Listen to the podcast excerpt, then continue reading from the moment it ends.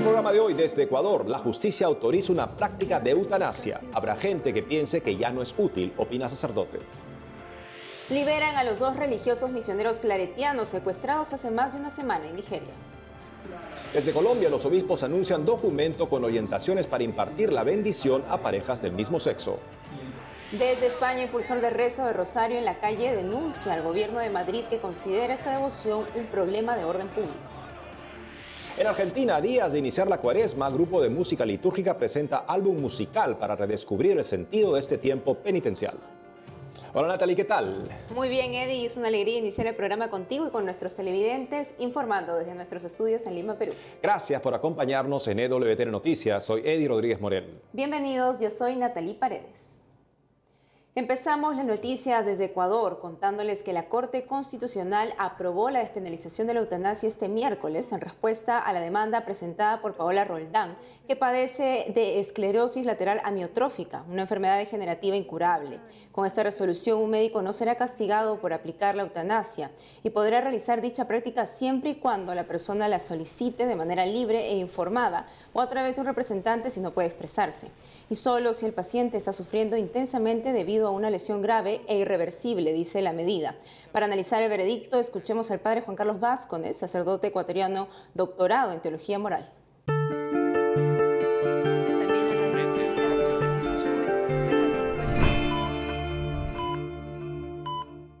Eh, lastimosamente, el Ecuador pasa a ser el noveno país en el mundo que ha em, permitido la eutanasia a sus ciudadanos. Y es más grave en nuestro país en el sentido de que apenas el 3.5% de la población tiene acceso a los cuidados paliativos. Esto viene por un caso que ha llegado hasta la Corte Suprema eh, por parte de unos activistas, un caso eh, de una persona que tiene ELA y que eh, durante todo este tiempo ha pedido su muerte.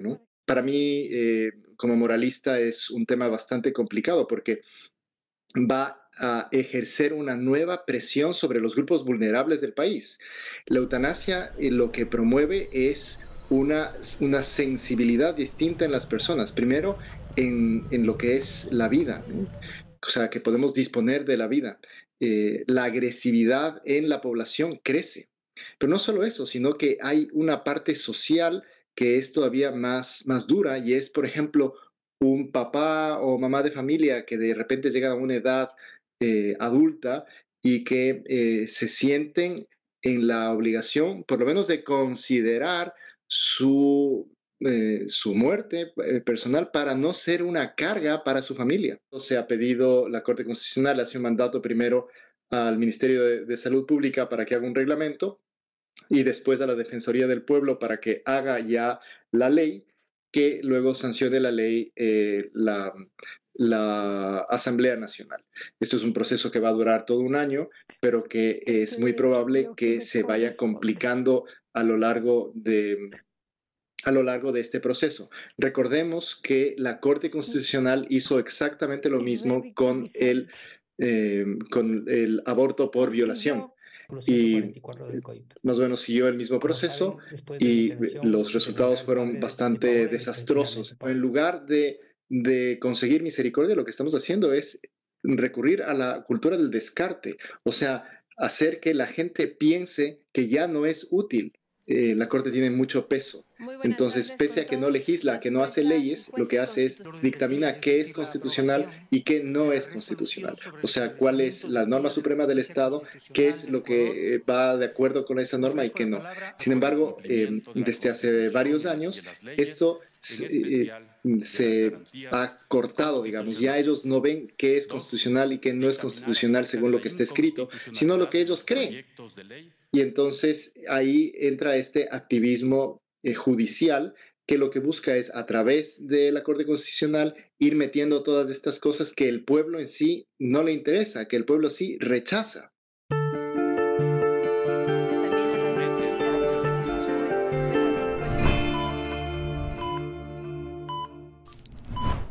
Y ahora noticias desde Nigeria. Esta mañana fueron liberados los padres Kenneth Kamwa y Jude Nawakubu, sacerdotes claretianos secuestrados el pasado primero de febrero. Así reporta la agencia Fides. Hace una semana, hombres armados irrumpieron en la rectoría de su parroquia San Vicente de Paul Fier de la diócesis de Pankshin, al este de Nigeria, y se los llevaron. Nigeria viene luchando contra una oleada de violencia orquestada por pandillas, cuyos miembros secuestran para pedir dinero por rescate, en especial a miembros de la iglesia. Hasta el cierre de esta información, no se conocen los detalles de la liberación. Nos vamos hasta Colombia, en donde los obispos siguen asamblea plenaria, pero se han dado tiempo para ir tomando medidas sobre la bendición a las parejas del mismo sexo y en situación irregular. Nuestra corresponsal Lida Lozada nos explica.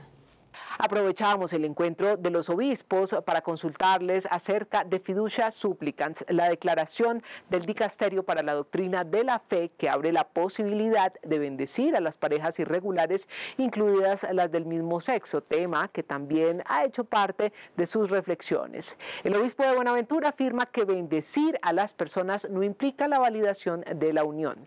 Lo importante es que el matrimonio se mantiene en que es entre un hombre y una mujer, en que la bendición es también una invitación a la transformación, al cambio, a la conversión de las personas. Y si viven en pecado, pues que la bendición sea una disculpa para llamarlos en conversión, para que renueven su vida y vivan de acuerdo a los mandatos divinos. El arzobispo de Florencia, quien afirma que se han suscitado muchas inquietudes entre los fieles de su jurisdicción alrededor de este tema, comparte una explicación aún más pedagógica, basada en lo que significa la vida sacramental en la iglesia, diferenciando los sacramentos de los sacramentales.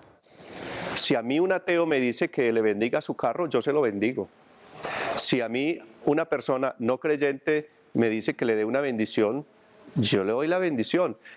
Porque como el Papa bien lo ha explicado en sus catequesis, para recibir un sacramental no es indispensable una, eh, la moralidad de la persona, sino precisamente que el sacramental lo puede llevar a una conversión. Entre tanto, el obispo de Soacha y presidente de la Comisión Episcopal de Pastoral Social explica que esta bendición es un acto de la misericordia de Dios que también plantea límites y por eso ha invitado a que todos los fieles estudien el documento. Es importante que tengamos en cuenta que una bendición no significa una oficialización ni una canonización de una situación. Una bendición es implorar del Señor la ayuda para estas personas.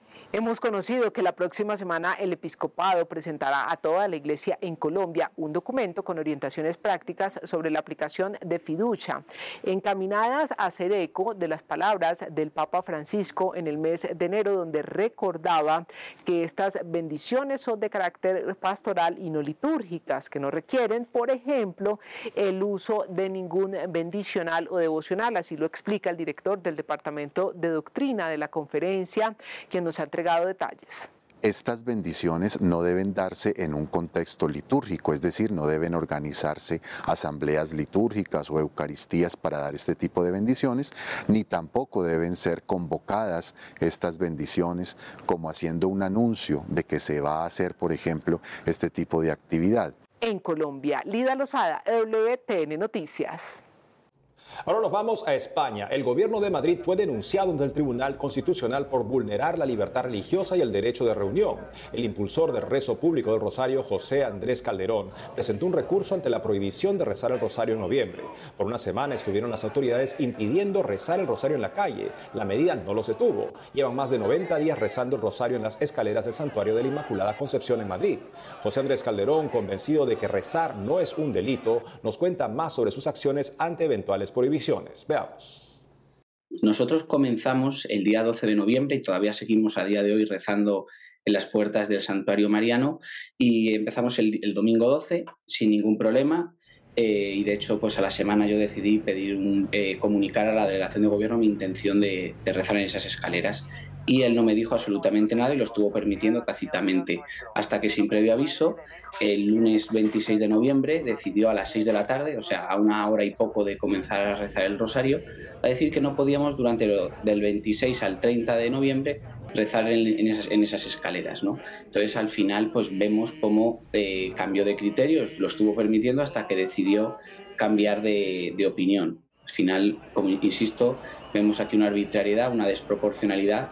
Lo que establece la Corte de Estrasburgo es que debe haber un problema de orden público. Entonces, claro, ante el rezo del Santo Rosario, yo pregunto a todos los telespectadores, ¿qué problema de orden público puede generar el rezar a la Madre de Dios, el rezar a la Virgen María? Y ante eso nosotros, sin ningún miedo a nada ni a nadie, con toda la seguridad y con todo el ánimo y la esperanza, pues vamos a recurrir hasta el último instante.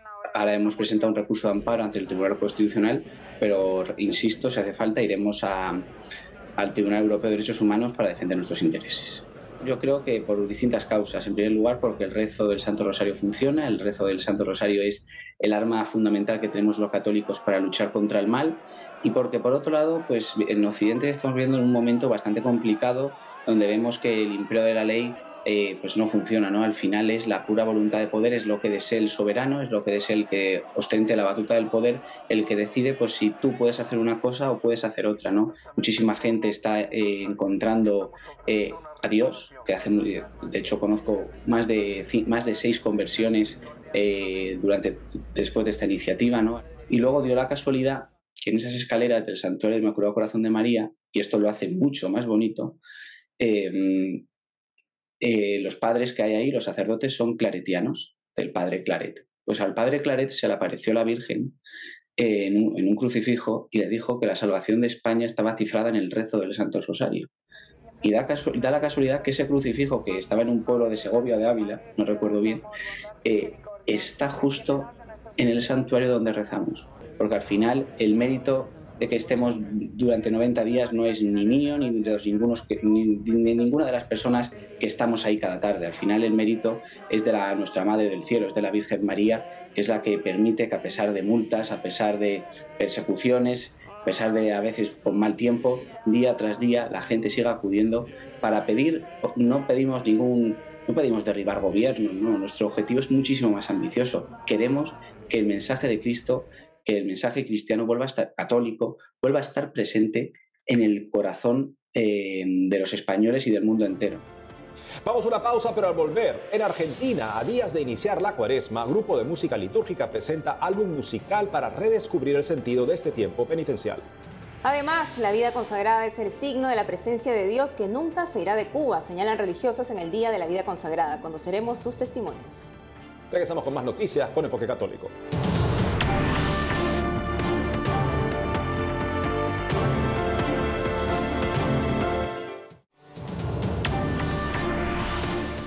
Ahora nos vamos hasta Argentina para contarles que el grupo de música litúrgica de Buenos Aires ha lanzado el álbum musical Bendice Alma Mía al Señor, con cantos de Cuaresma y Pascua, para ayudar a vivir más plenamente la liturgia en este tiempo. Escuchemos una parte de uno de estos temas. Su palabra resuena en los profetas,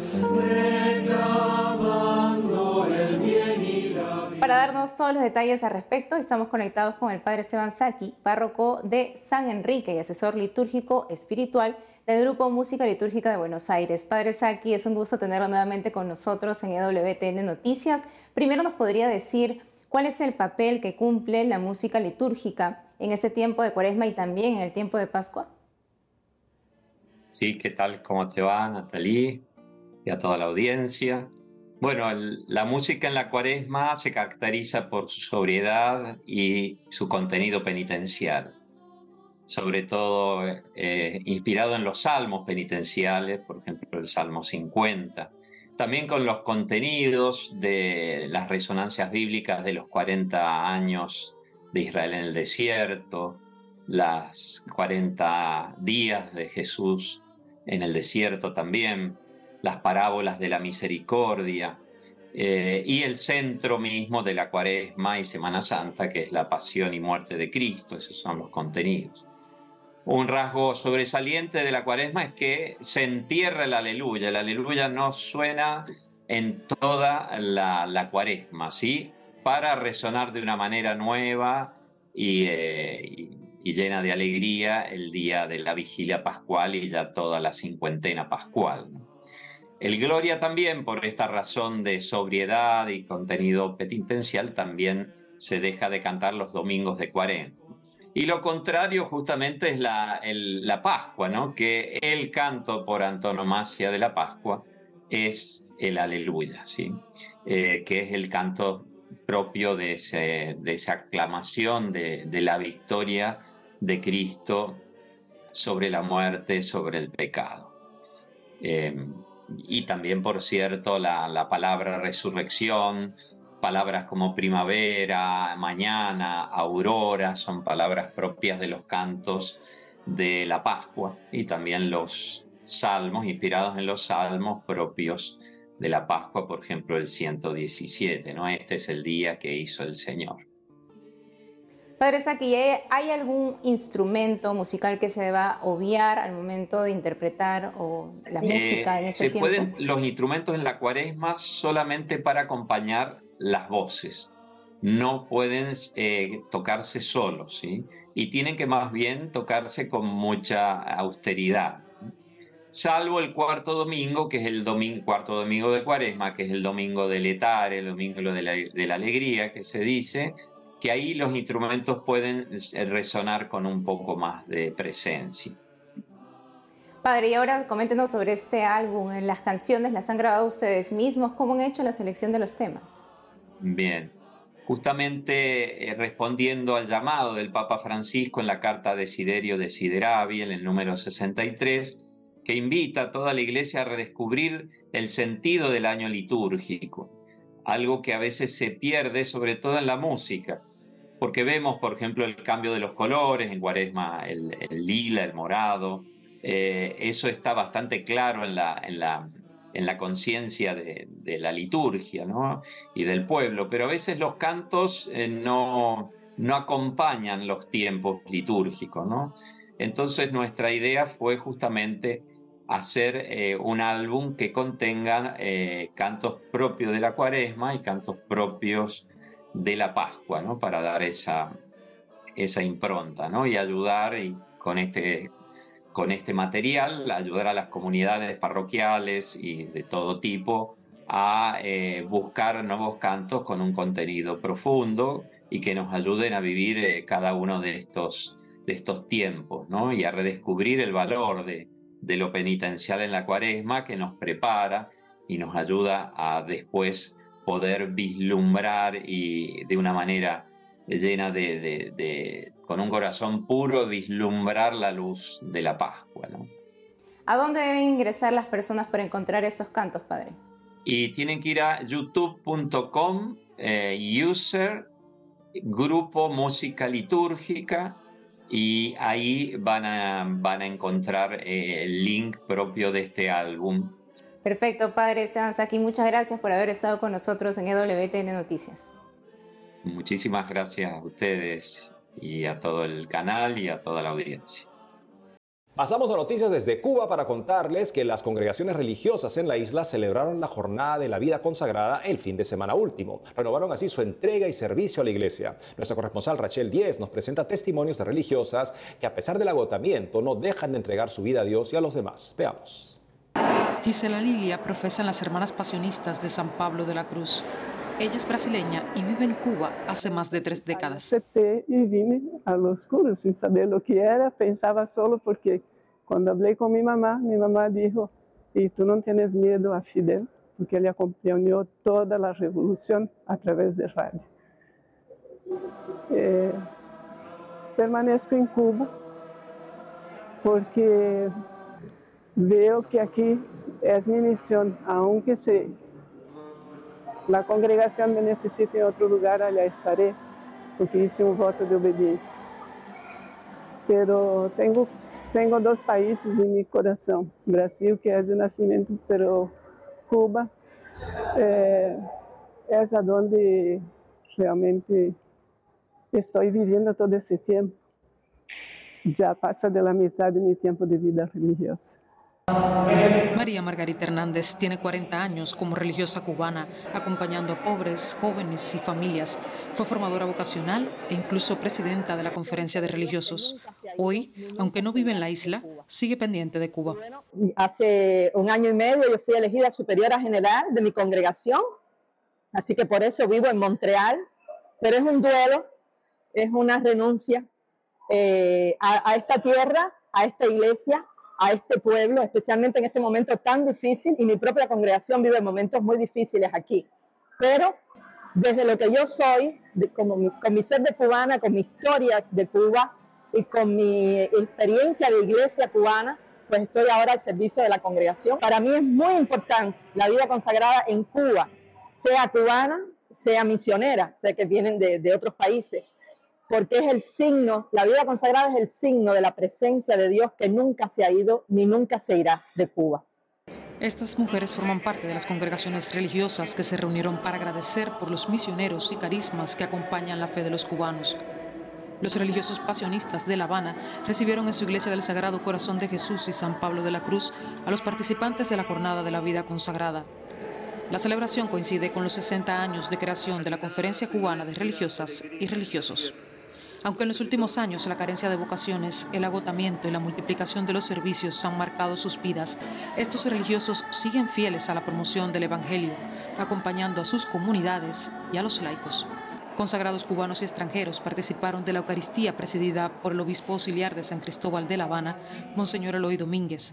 Entre ellos, muchos que comienzan su experiencia misionera, otros que ya tienen décadas y también hubo postulantes y novicios. Las jornadas de la vida consagrada son el momento del año en que se reúnen los diferentes carismas, se animan a caminar juntos y oran los unos por los otros. La vida consagrada en la isla también recibió una bendición en su día, la primera vocación cubana a la congregación de las esclavas de Cristo Rey. La Eucaristía de ingreso al postulantado de las esclavas de Cristo Rey de la joven Lianca Real se celebró en la capilla de San José del Reparto Juanelo en La Habana. Lianca, quien ha trabajado en las obras y proyectos de las religiosas desde niña, agradeció el apoyo de su comunidad y las obras de bien que las esclavas han dejado en niños y muchachas como ella. Así siempre por mí, para que fieles a su pueda llevar su a muchas almas y de su amor esta realidad.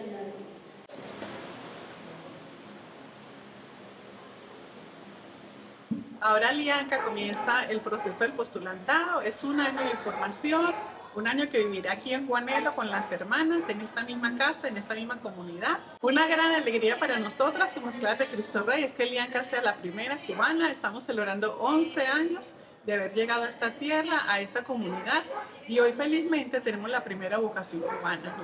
La vida consagrada en Cuba, compañera de alegrías y tristezas de la gente, es admirada por creyentes y no creyentes, quienes ven en los sacrificios y entregas de estos religiosos un testimonio de fe y de esperanza. En La Habana, Cuba, Rachel Liz, EWTN Noticias. Cada 8 de febrero celebramos la fiesta de Santa Josefina Vaquita, la Madre Morena, ícono del catolicismo africano. Josefina vivió en carne propia los horrores de la esclavitud y gracias a ello conoció a Jesús. Para conocer más de ella, escuchemos al padre John Faber, párroco de Santa Josefina Vaquita de la Arquidiócesis de Cali, en Colombia.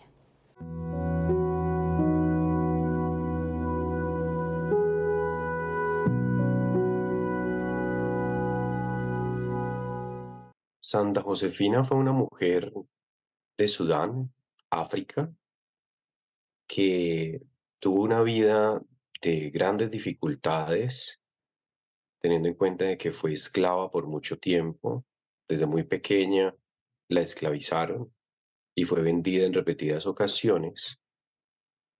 Y luego ya tuvo un encuentro maravilloso con Jesús que hizo que su vida se transformara de manera significativa.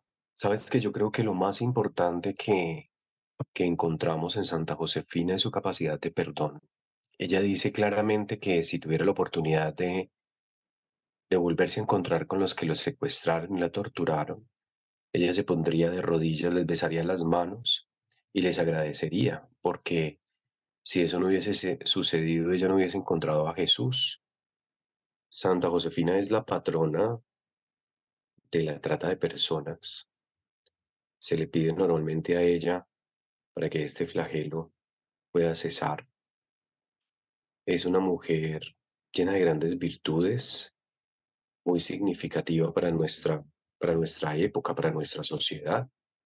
Las virtudes, creería yo que las más importantes que tiene Santa Josefina están directamente relacionadas con la fe. Es una mujer que a partir de su fe y de su entrega desinteresada al servicio del más necesitado, en este caso a los enfermos, eh, busca siempre poder dar un consuelo, busca poder fortalecer a los otros y busca que, que los demás se puedan sentir amados y que no se sientan rechazados, ya que ella sabe directamente de qué se trata el rechazo. Si nosotros le servimos a los demás, lo hacemos realmente con, con honestidad, con amor y buscando que ese servicio pueda hacer de la vida del otro una vida digna y significativa.